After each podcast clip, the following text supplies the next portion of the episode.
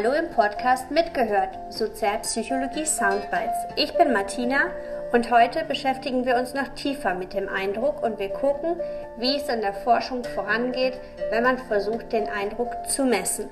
Viel Spaß wünsche ich euch jetzt beim Mitlauschen, denn wir hören wieder rein in eine meiner Veranstaltungen.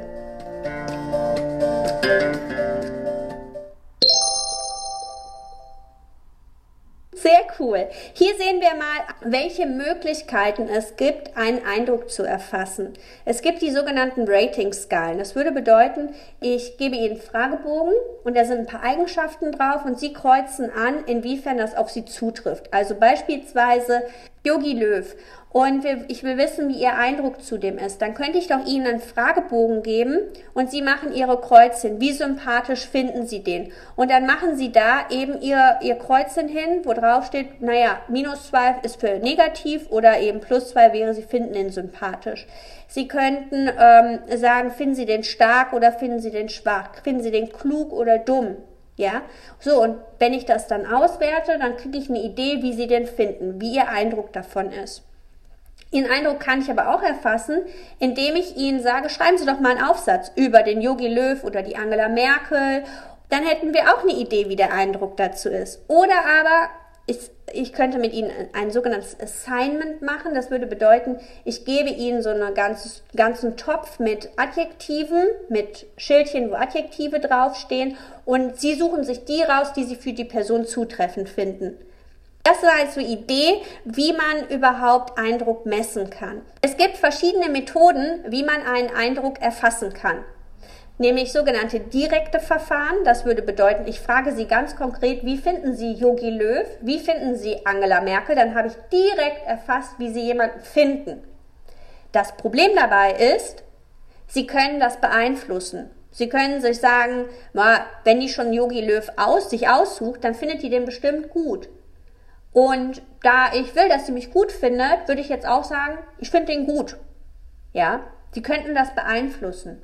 Und deswegen werden häufig in der Forschung sogenannte indirekte Verfahren benutzt. Das bedeutet, ich gaukel Ihnen wieder irgendwas vor. Ich sage Ihnen, es geht eigentlich um verschiedene Personen ähm, des Fußballs. So. Und eigentlich will ich nur wissen, wie Sie Yogi Löw finden. Aber ich gebe Ihnen als Bewertung den Lukas Podolski und ich gebe Ihnen den Thomas Müller und ich gebe Ihnen den Oliver Bierhoff und den Yogi Löw. Ja, da sind meine Fußballkompetenzen dann auch durch. Dann hätte ich es indirekt erfasst, weil jetzt können Sie es nicht bewusst beeinflussen, weil Sie ja gar nicht wissen, was ich eigentlich von Ihnen will. Das heißt, den Eindruck kundzutun, kann ich normalerweise, wenn ich direkt erfasse, beeinflussen. Wenn ich zum Beispiel frage, wie finden Sie Yogi Löw und Sie kennen den überhaupt nicht, ja, dann haben Sie nicht die Fähigkeit zu sagen, wie Sie den Eindruck bilden. Oder Sie können es bestimmen durch die Motivation, weil Sie vielleicht gar keinen Bock haben, mir mitzuteilen, wie Sie den finden. Ja. Deswegen, wie gesagt, ist es sinnvoll, in der Forschung häufig mit den indirekten Verfahren zu arbeiten, weil Sie die nicht bewusst beeinflussen können. Und ich möchte Ihnen dazu ein Verfahren vorstellen, nämlich die lexikalische Entscheidungsaufgabe, wo wir wunderschön sehen können, dass man den Eindruck erfassen kann, ohne dass man weiß, dass er erfasst wird. Dann zeige ich Ihnen mal ein indirektes Verfahren. Bevor wir dazu reingehen, müssen wir noch einmal kurz Begrifflichkeiten, Fachbegriffe kurz uns eintrieren. Ähm, und zwar sind das zwei Begriffe. Den einen habe ich eben schon Ihnen quasi versucht, immer wieder reinzugeben. Und zwar das ist der Begriff der Zugänglichkeit. Ja, die Zugänglichkeit meint die Abruffähigkeit. Wie schnell kann ich etwas abrufen, mir aus dem Kopf quasi rauswerfen, ja, also nutzen, ja. Der zweite Begriff ist die sogenannte Verfügbarkeit. Damit ich etwas zugänglich habe, muss ich es grundsätzlich erstmal verfügbar haben. Wir machen es an einem Beispiel, dann wird es vielleicht einfacher. Also, spielt einer von Ihnen Klavier. Svenja spielt Klavier. Das heißt, die Svenja hat irgendwann einmal ganz intensiv gelernt, Klavier zu spielen. Sie haben gelernt, wie man die Finger bewegt, sie haben gelernt, wie man vielleicht das Pedal benutzt, sie haben die Noten gelernt, ja, so, das heißt, über diesen Lernen, über das Lernen, über die immer Wiederholung hat die Svenja sich das Ding Klavierspielen verfügbar gemacht. Sie hat es erlernt. Dadurch, dass die Svenja es sich verfügbar gemacht hat, es irgendwann gelernt hat, hat sie jetzt die Chance, es zugänglich zu machen, es abzurufen, es zu nutzen.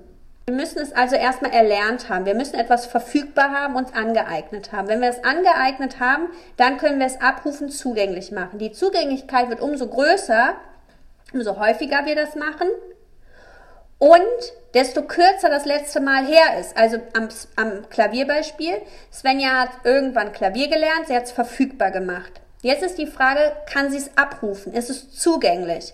Wenn die Svenja erst gestern Abend ein Klavierkonzert gegeben hat, dann wird es ihr jetzt, wenn wir ein Klavier hätten, mega easy fallen, Klavier zu spielen. Weil das letzte Mal ist super kurz her. Dadurch, dass die Svenja beispielsweise dreimal in der Woche übt, macht sie es immer wieder und auch deswegen ist es leichter zugänglich. Wer von Ihnen hat noch nie Klavier gespielt? Jemand, der noch nie Klavier gespielt hat, der hat es nicht verfügbar, er hat es nicht erlernt, er hat es nicht kognitiv abgespeichert. Er weiß nicht, wie Klavierspielen geht. Und wenn ich etwas nicht verfügbar habe, ja, dann kann ich es auch nicht zugänglich machen. Ja? Also damit etwas zugänglich ist, abgerufen werden kann, müssen wir es irgendwann verfügbar gemacht haben, erlernt haben. Verfügbar ist das Erlernen. Das ist das, was anstrengend ist vor allen Dingen, ja, weil wir wissen ja, es tut weh, wenn der Kopf raucht, ja, lernen tut weh, ähm, verbraucht viele kognitive Ressourcen. Und die Zugänglichkeit ist der Abruf. Und die verbessern wir, wenn wir es häufig machen und wenn das letzte Mal noch nicht so lange her ist. Ich kann die Zugänglichkeit, den Abruf erhöhen, wenn ich darauf geprimed werde. Eine Form von Priming ist die sogenannte subliminale Darbietung. Subliminal heißt unterhalb der Wahrnehmungsschwelle. Das bedeutet, Sie sehen Bilder, Wörter, was auch immer, für wenige Millisekunden. Wenn wir etwas für wenige Millisekunden sehen, nehmen wir das wahr, aber wir wissen nicht, dass wir es wahrnehmen. Das bedeutet, ich würde Ihnen ein Bild für ein paar Millisekunden zeigen und ich frage Sie danach, was haben Sie gesehen? Und Sie sagen, hör, wieso, was war denn? Wissentlich haben wir das nicht registriert, haben wir, wissen wir nicht, was wir gesehen haben. Aber unser Unterbewusstsein hat es wahrgenommen und wir werden deswegen, wir können deswegen in eine gewisse Richtung geprimed, gelenkt werden. Ja? Priming kann ich auch machen durch sogenannte Scrambled Sentences. Das ist so wie ein Buchstabensalat, woraus Sie dann anständiges Wort bilden, nur halt mit Wörtern. Also ein Beispiel, gut es mir heute geht äh, ist ein Scrambled Sentences. Richtig würde es heißen, heute geht's mir gut. Das heißt also, Sie haben unterschiedliche Wörter in einer unterschiedlichen Reihenfolge und Sie sollen daraus einen anständigen Satz bilden. Wenn in diesen Sätzen immer so Wörter drin sind wie ähm, fröhlich, gesund, heiter, happy, ähm, strahlen, ja, dann werden Sie geprimed, nämlich auf was Positives, dann sind Sie automatisch fröhlicher. Wenn ich Ihnen Scrambled Sentences geben würde, wo immer wieder Adjektive drin sind wie dumm, blöd, agro, kriminell, Schlagkraft, ja, dann ähm, werden wir auch geprimed, aber halt ins Negative. Ja, das heißt, auch das macht etwas mit uns.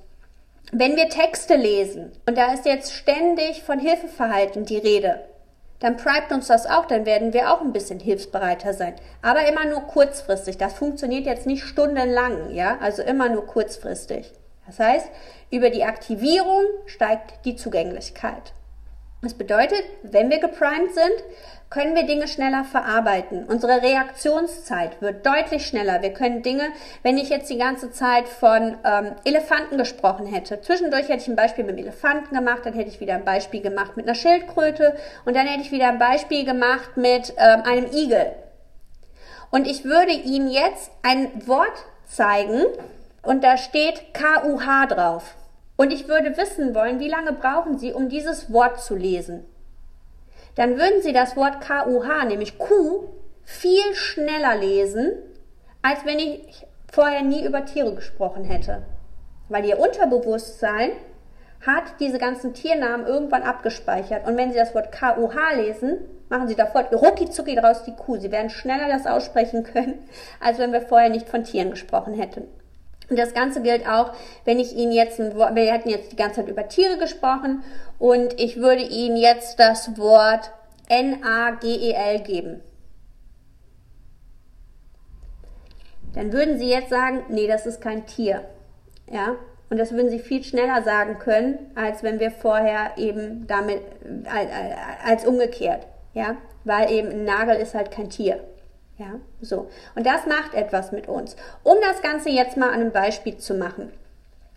Die Versuchspersonen haben für wenige Millisekunden subliminal ein Begriff an die Leinwand gezeigt bekommen. Also angenommen, wir wären jetzt in einem Vorlesungsraum ne, und Sie gucken auf, ähm, auf den Bildschirm und für wenige Millisekunden, ganz kurz, unterhalb der Wahrnehmungsgrenze, erscheint das Wort Brot und danach ist es sofort wieder weg. Danach sehen wir das nicht mehr.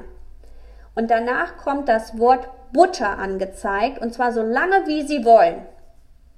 Dann kommt die Frage, ist das Wort Butter ein Wort? Dann testet man, wie lange brauchen Sie, um zu sagen, ja, Butter ist ein Wort. Und im Schnitt beträgt die Reaktionszeit 710 Millisekunden. Also Brot nur ganz kurz, dann ist es wieder weg. Dann so lange wie Sie wollen das Wort Butter und dann kommt die Frage, ist Butter ein Wort? Und Sie sagen ja. Und es wird gemessen, wie lange brauchen Sie, um zu klicken, ja ist ein Wort. Dann gibt es die nächste Gruppe die bekommt für wenige Millisekunden unterhalb der Wahrnehmungsschwelle das Wort Spiegel präsentiert. Dann ist das wieder weg. Sie sehen das nicht mehr. Dafür sehen Sie so lange wie Sie wollen das Wort Butter. Und auch jetzt fragt man Sie wieder, ist das Wort Butter ein Wort? Und man stoppt die Zeit, bis Sie sagen, ja, Butter ist ein Wort. Interessanterweise brauchen Sie jetzt länger, um zu sagen, ja, das ist ein Wort, als unter der ersten Voraussetzung. Warum brauchen Sie in der Bedingung, in der Kontrollbedingung länger als in der Experimentalbedingung? Brot und Butter ist ein Konzept, ja, und deswegen werden wir Butter schneller auch assoziieren können als Wort. Spiegel und Butter haben eigentlich nichts miteinander zu tun im besten Fall und deswegen brauchen wir da länger. Auch wenn wir das erste Wort, wie gesagt, nur ganz, ganz kurz wahrgenommen haben. Und dann gibt es die zweite Kontrollbedingung. Da hat man den Leuten das Wort Spiegel gegeben und ganz kurz und dann so lange, wie sie wollten, das Wort Wattlob. Und dann hat man wieder geguckt, wie lange brauchen die Leute, um zu sagen, ist das ein Wort oder nicht. Da sehen wir, hier haben die Leute natürlich viel länger gebraucht, um zu überlegen, ist es ein Wort oder nicht. Weil Wattlob ist kein Wort. Und durch diese Assoziation Spiegel, Wattlob, überlegt erstmal jeder, ist das jetzt irgendwas von Ikea oder nicht? Und ähm, dann brauchen wir natürlich länger an der Stelle. So, das heißt, ein einziges Wort kann dazu führen, dass wir schon in eine Richtung geprimed werden. Das braucht aber nicht nur ein Wort, das geht mit ganzen Sätzen. Ist der Knaller, ja. Hier hat man Folgendes gemacht. Hier hat man den Versuchsperson an einem Bildschirm wieder für wenige Millisekunden subliminal unterhalb der Wahrnehmungsschwelle einen ganzen Satz präsentiert. Also unser Gehirn kann diese 1, 2, 3, 4, 5, 6, 7, 8, 9 Wörter tatsächlich in so kurzer Zeit wahrnehmen, nämlich den Prime, John tritt seiner Freundin beim Foxtrot auf die Füße. Dann ist das wieder weg und solange Sie wollen, sehen Sie das Wort tollpatschig. Kurze Frage, tollpatschig, ein zentrales Wort oder ein peripheres Wort? Tollpatschig ist ein peripheres Wort, da haben wir alle eine Idee von, aber es ist nicht so ein starkes Wort wie kalt oder heiß oder warm oder ähnliches. Ja? Das heißt, bei, bei peripheren Wörtern brauchen wir eh immer länger als bei zentralen Wörtern. Nochmal zurück zum Thema. Also, ganz wenige Millisekunden kriegen Sie den Satz präsentiert und dann kriegen Sie den Zielreiz so lange wie Sie wollen. Und Sie sollen wieder sagen, ist tollpatschig ein Wort. Sie sehen jetzt, die Reaktionszeit ist schon viel länger geworden. Ja, was eben daran liegt, tollpatschig ist ein peripheres Wort. Jetzt haben wir wieder die Kontrollgruppe und die bekommen den Satz präsentiert, der Fernseher steht in der hintersten Ecke des Zimmers. Und dann kriegen auch die wieder das Wort tollpatschig und auch die sollen sagen, ist tollpatschig ein Wort oder nicht. Und jetzt sehen wir sehr schön im Vergleich, dass wir tatsächlich jetzt, dass die Leute wesentlich länger dauern, weil wieder der Fernseher steht in der hintersten Ecke mit tollpatschig, nichts zu tun hat. Es bedient nicht das gleiche Konzept. Und deswegen sehen wir, haben wir hier einen höheren, haben wir den Priming-Effekt, der jetzt hier sogar ganze 100 Millisekunden beträgt. Und damit sehen wir, dass Priming eben funktioniert. Also tatsächlich, dieser Prime ist das, was wir wirklich nur ganz kurz eingeblendet bekommen, was wir gar nicht wissentlich wirklich erinnern können, aber unsere Sinne nehmen es wahr, es wird, es kommt im Gehirn an. Ja, und das färbt, wie wir, das färbt eben auch einen Eindruck, ja. Und zum Beispiel ist es so, das bezieht sich nicht nur auf das Visuelle, sondern das passiert auch häufig über das Olfaktorische. Sie kennen den Begriff, ähm, ich kann jemanden nicht riechen. Das nehmen wir häufig auch unterbewusst wahr. Manchmal gibt es Leute, die können wir von Anfang an nicht leiden und wir wissen nicht, woran es liegt. Das kann teilweise daran liegen, dass diese Person einen Geruch aussondern, den wir nicht mögen. Ja, das heißt, unser Unterbewusstsein kann einen Geruch einer anderen Person wahrnehmen als Prime und findet die ganze Person hinterher nicht sympathisch oder negativ. Gut, ich möchte Ihnen ein weiteres Experiment noch zeigen, wo es auch darum geht, wie man den Eindruck indirekt erfassen kann. Und zwar ist es die sogenannte Donald-Studie.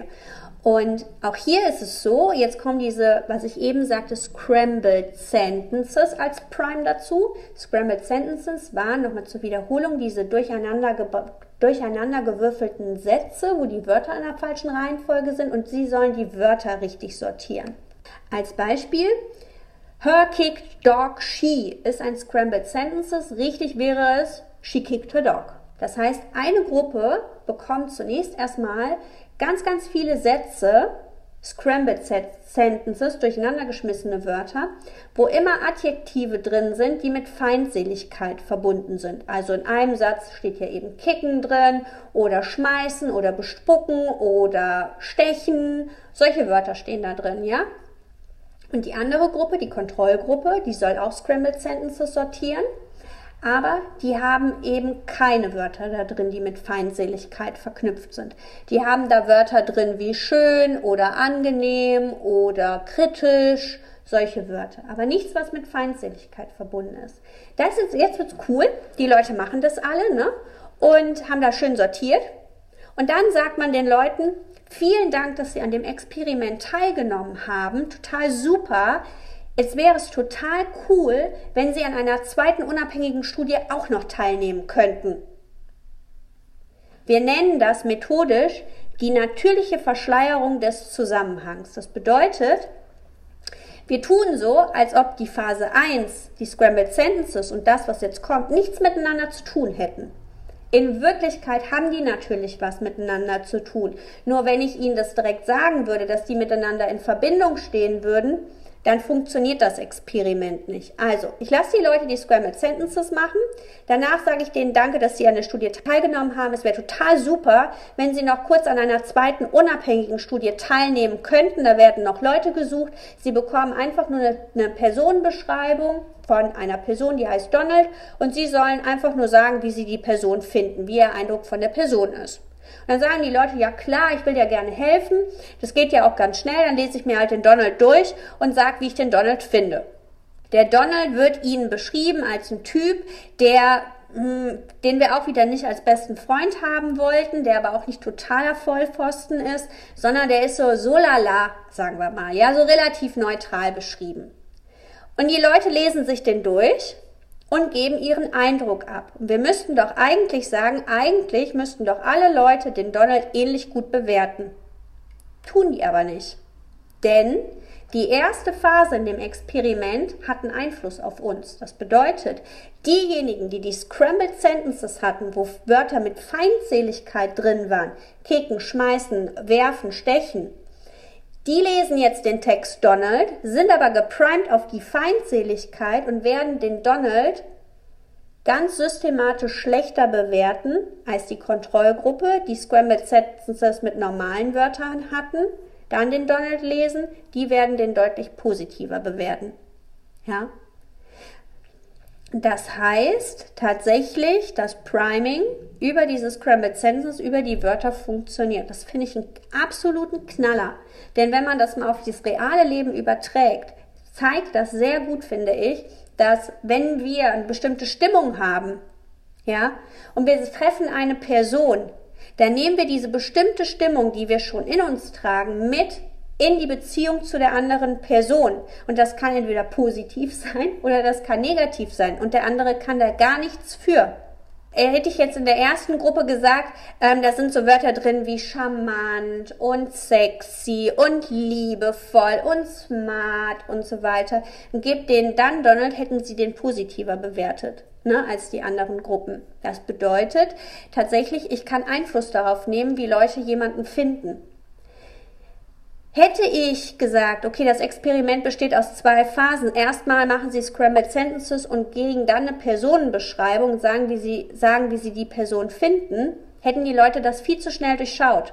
Die hätten sofort den Zusammenhang zwischen der Phase 1 und der Phase 2 erkannt. Und dann reagiert der Mensch trotzig. Dann hätte das nicht funktioniert. Nur wenn ich sage, die erste Phase läuft, Scrambled Sentences. Ich sage, das ist vorbei. Wenn Sie noch Zeit haben, bitte nehmen Sie an der zweiten unabhängigen Studie teil, also ich den Zusammenhang verschleier, dann funktioniert das. Das sind, wie gesagt, die Methoden der indirekten Eindruckserfassung. Der Vorteil ist natürlich daran, wir können das nicht verfälschen, ne? weil dadurch, dass wir gar nicht wissen, dass unser Eindruck gerade erfasst wird, können wir nicht da aktiv gegengehen. Ja, die Auswertungsobjektivität ist total gut, weil dadurch, dass wir beispielsweise ja die Zeit gestoppt haben, ne, in der lexikalischen Entscheidungsaufgabe, wie lange brauchen die, bis die sagen, es ist ein Wort oder keins, ist das ja, die Zahlen sind ja vergleichbar. Das ist ja total naheliegend. Wenn dann da Unterschiede sind, erfasst man das ja eben. Auch die Motivation macht keinen Unterschied, denn wenn ich keine Motivation habe, brauche ich ja insgesamt länger. Auch das kann ich vergleichen. Und wenn ich voll motiviert bin, kann, bin ich halt schneller, aber ich bin ja in jeder Bedingung von mir schneller. Und es werden ja immer die Vergleichszahlen pro Person unterschieden. Also es wird Svenja unterschieden in den jeweiligen Bedingungen und nicht Svenja mit Sebastian verglichen beispielsweise. Ja, also man wird immer in der Intra, also immer in der Person werden die Unterschiede erfasst. Und somit ähm, spielt auch das keine Rolle. Und auch die soziale Erwünschtheit spielt ja keine so große Rolle, weil ich ja gar nicht weiß, was eigentlich erwünscht wird, was man eigentlich haben will. Das Problem an der ganzen Geschichte ist aber, es stellt sich die Frage, ob wirklich mein Eindruck erfasst wird, weil, ganz ehrlich, mir wird ja ein Eindruck vorgegeben. Wenn ich Scrambled Sentences lese, die alle Feindseligkeit beinhalten und ich kriege dann eine Personenbeschreibung, dann werde ich ja ins Negative gelenkt. Das ist ja gar nicht mein ehrlicher Eindruck, ne? Und es ist ja der Eindruck, der mir vorher auferlegt wurde. Und von daher sind diese Verfahren schön, aber sie weisen, um ehrlich zu sein, eher nach, dass es Priming gibt, dass Priming funktioniert und sie weisen weniger nach, dass eben, was wirklich mein Eindruck ist. Dann möchte ich Ihnen gerne dazu noch ein Experiment zeigen, ist das Experiment von Hastier und Kumar und es wird betitelt als Personengedächtnis und sozialer Eindruck. Hier haben wir zwei Phasen. In der ersten Phase bekommen Sie eine Person vorgestellt. Ja? Und ähm, diese Person wird Ihnen beschrieben mit Eigenschaftswörtern. Die Person ist intelligent, gescheit, schnell und sachkundig. So, und wie wir eben gelernt haben, allein diese paar Adjektive reichen, dass wir sofort eine Idee von der Person haben. Wir haben sofort ein Bild, wie diese Person ist. In der zweiten Phase bekommen wir jetzt zu den ganzen Wörtern noch 16 Verhaltensweisen zu der Person genannt. Ja? Und diese Verhaltensweisen, die sind in Relation zu der Personenbeschreibung entweder kongruent, Beispiel, wir bekommen die Verhaltensweise genannt, die Person gewinnt ein Schachturnier. Dann denken wir uns, ja klar, ne, die gewinnt ein Schachturnier, weil die ist ja auch intelligent, gescheit, schnell und sachkundig. Die Relation, die ist kongruent, die ist stimmig, das passt ja zusammen. Wir kriegen aber auch Verhaltensweisen genannt, wie die macht dreimal den gleichen Fehler.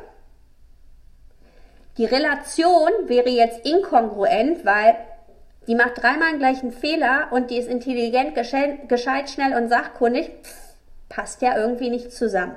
Ne? Das ist inkongruent.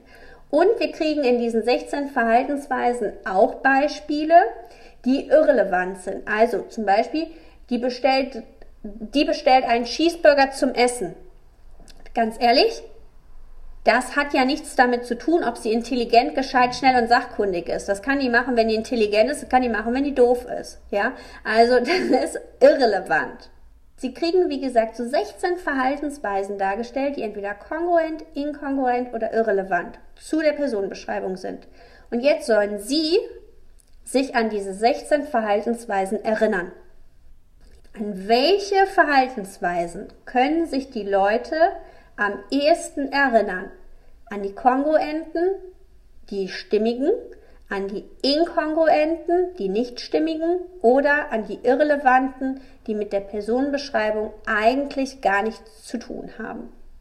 Ich würde auch die irrelevanten sagen, gerade weil das halt so ein krasser Gegensatz ist und total aus dem Bild ähm, rausspringt. Ganz klar, weil wir können uns ja eine Sache eher merken als drei oder sechs. Das ist nur damit gemeint. Bei den Kongruenten machen wir immer so gedanklich Check, Check, Check. Die gewinnt ein Schachturnier, ja. Die ist immer gut, ja klar. Die ähm, bekommt einen Pokal, ja klar, weil passt voll rein. Ist quasi Check, Check, Check, Check, Check. Bleiben wir nicht dran hängen. Bei den Inkongruenten haben wir dieses What? Ja? Also die ist intelligent, gescheit, schnell und sachkundig. Wir erfahren, die macht dreimal den gleichen Fehler. Wir machen What? Warum? Was ist da los? Ja? Das erzeugt Aufmerksamkeit, da bleiben wir hängen, wir wollen wissen, warum. Ja? Und bei den Irrelevanten, auch die finden wir interessant, aber die fallen tatsächlich nicht so ins Gewicht, weil wir ja durchaus wissen, eigentlich hat es nichts mit der Personenbeschreibung zu tun, es ist allgemeingültig. Das bedeutet als Ergebnis, wir erinnern uns vor allen Dingen an die inkonsistenten, inkongruenten Informationen, weil das unsere Aufmerksamkeit erzeugt. Und wir suchen sofort nach einer Erklärung, warum ist denn das so? Wenn wir eine Personenbeschreibung bekommen, haben wir sofort eine Erwartung an die Person. Wenn wir hören, die ist intelligent, gescheit, schnell, sachkundig. Wir haben ein Bild, das ist ein Siegertyp. Ja, das heißt, wir verknüpfen damit Erwartungen. Wenn diese Erwartungen jetzt nicht erfüllt werden, dann irritiert uns das. Diesen Effekt nennen wir den sogenannten Inkonsistenzeffekt. Manchmal lesen Sie auch den Inkongruenzeffekt.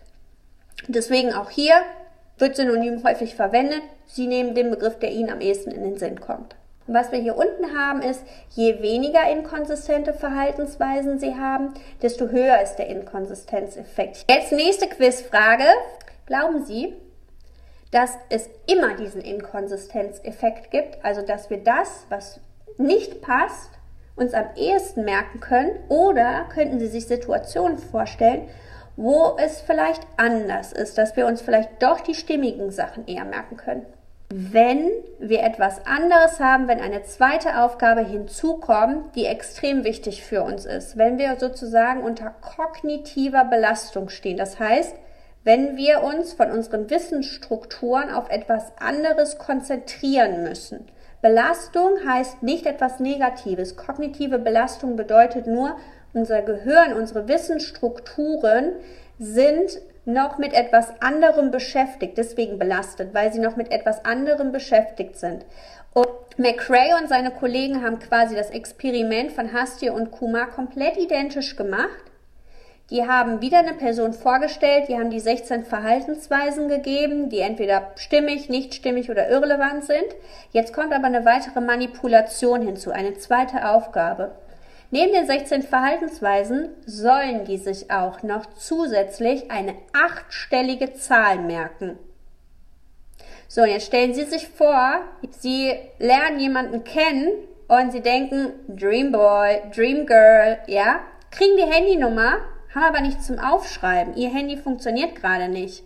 Ja, dann sind Sie sowas von damit beschäftigt, sich diese Nummer zu merken und immer wieder gedanklich aufzurattern, dass sie sich nicht noch merken können, was sie ausnahmsweise im Supermarkt kaufen wollten, als exotisches Ding, sondern sie werden wieder an Mehl, Butter und Eier denken.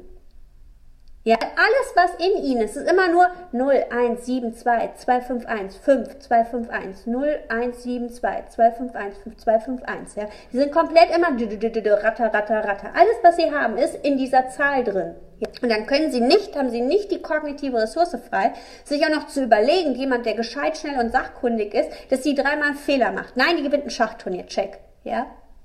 Das heißt, wenn wir eigentlich noch mit was anderem beschäftigt sind, was für uns viel, viel wichtiger ist, dann haben wir den sogenannten Konsistenzeffekt. Dann merken wir uns das, was zu der Person auch passend ist.